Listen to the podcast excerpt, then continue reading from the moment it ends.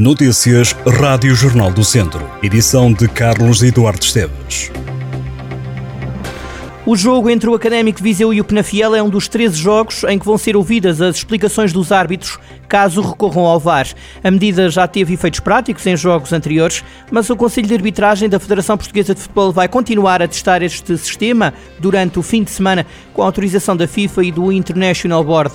O jogo entre o Académico de Viseu e o Penafiel é este sábado a partir das 11 da manhã no estádio do Fontelo e para além do Académico Penafiel, esta nova medida estará em vigor em seis jogos da Segunda Liga, quatro da Taça de Portugal feminina e dois da Taça da Liga feminina. No total vão ser 13 os jogos em que vai ser usado o sistema de comunicação para o público da decisão final do árbitro em jogadas de possível revisão da decisão, como foras de jogo ou faltas dentro ou fora de área, que podem dar origem a grandes penalidades. O abastecimento de água pode ser suspenso em Mangualde no dia 20 de fevereiro, em causa trabalhos de limpeza e de higienização dos reservatórios associados à estação elevatória de Tabosa.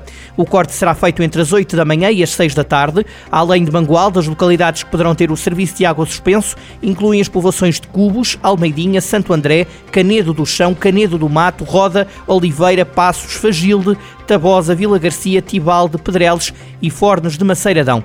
A lista de todas as localidades que podem ser afetadas com corte de água está disponível em jornaldocentro.pt. A da Beira celebra este ano o feriado municipal com iniciativas de homenagem e reconhecimento que irão ter lugar nos espaços do Conselho. O programa inicia às 10 da manhã com o hastear da bandeira. Um dos momentos de destaque das comemorações será a entrega de prémios de mérito escolar e de acesso ao ensino superior aos melhores alunos de Aguiar da Beira. Para o autarca Vigílio Cunha, a educação continua continua a ser uma das grandes apostas do município. Vão também ser premiados jovens que se destacaram no desporto. Além do investimento na educação, com as intervenções na escola, cuja candidatura deverá ser apresentada em março, Virgílio Cunha afirma que 2024 será o ano das grandes obras no Conselho. Na área da saúde, o autarca explicou que em breve deverá chegar o projeto de requalificação do Centro de Saúde. Em jeito de antevisão ao discurso da sessão solene, o presidente da Câmara de Aguiar da Beira deixou uma palavra de garantia aos municípios de que, tal como os antepassados que há 125 anos tudo fizeram para serem pessoas livres e senhores do seu futuro, o Executivo atual e os órgãos autárquicos continuam com os mesmos princípios e com os mesmos valores, empregando todas as forças para que Aguiar da Beira se desenvolva. Promete ser um sábado de carnaval bem interessante na divisão de honra de Viseu. O líder Sinfãs vai jogar a Penalva do Castelo num dos jogos que despertará mais curiosidade aos amantes do futebol distrital. A equipa do norte do distrito defronta o atual sexto classificado e há 10 pontos a separar as duas equipas. Os penalvenses parecem afastados da luta, mas uma vitória frente ao líder pode originar um novo pico de interesse para a formação de Penalva. Por outro lado, se o Sinfãs ganhar, é menos uma saída até ao final da divisão de honra e um obstáculo terá sido ultrapassado rumo ao título. Atentos ao que fará o Sinfãs vão estar o segundo e terceiro classificados do campeonato.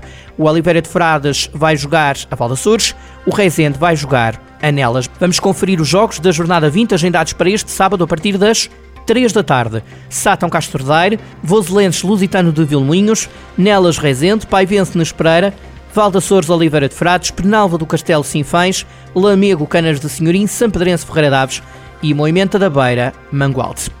Precisamente, Moimenta da Beira está a criar um parque florestal na zona entre o Estádio Municipal e a zona industrial do Conselho. São 7 hectares de área, onde já foram plantadas mais de 250 árvores, incluindo pinheiros mansos, carvalhos, bétulas, chopos e amieiros. O espaço chamado de Insula Natura vai também contar com infraestruturas de recreio e de lazer público, como áreas de estadia e de contemplação, percursos de circulação a pé, mobiliário urbano e acessos pedonais. A Associação Casa do Brasil em Viseu tem nova direção. Márcia Cabral foi eleita como presidente da instituição que representa a comunidade brasileira residente na região de Viseu.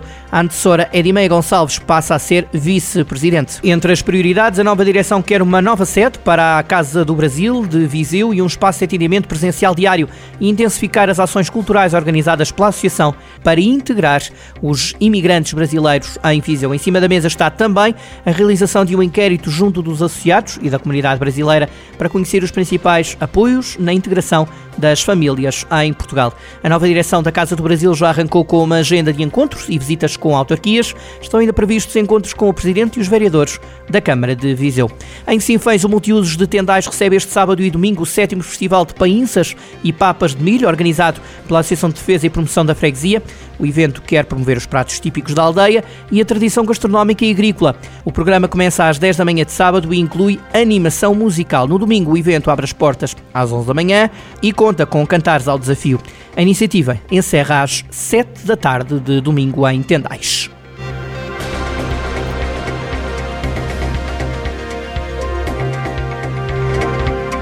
Estas e outras notícias em jornaldocentro.pt.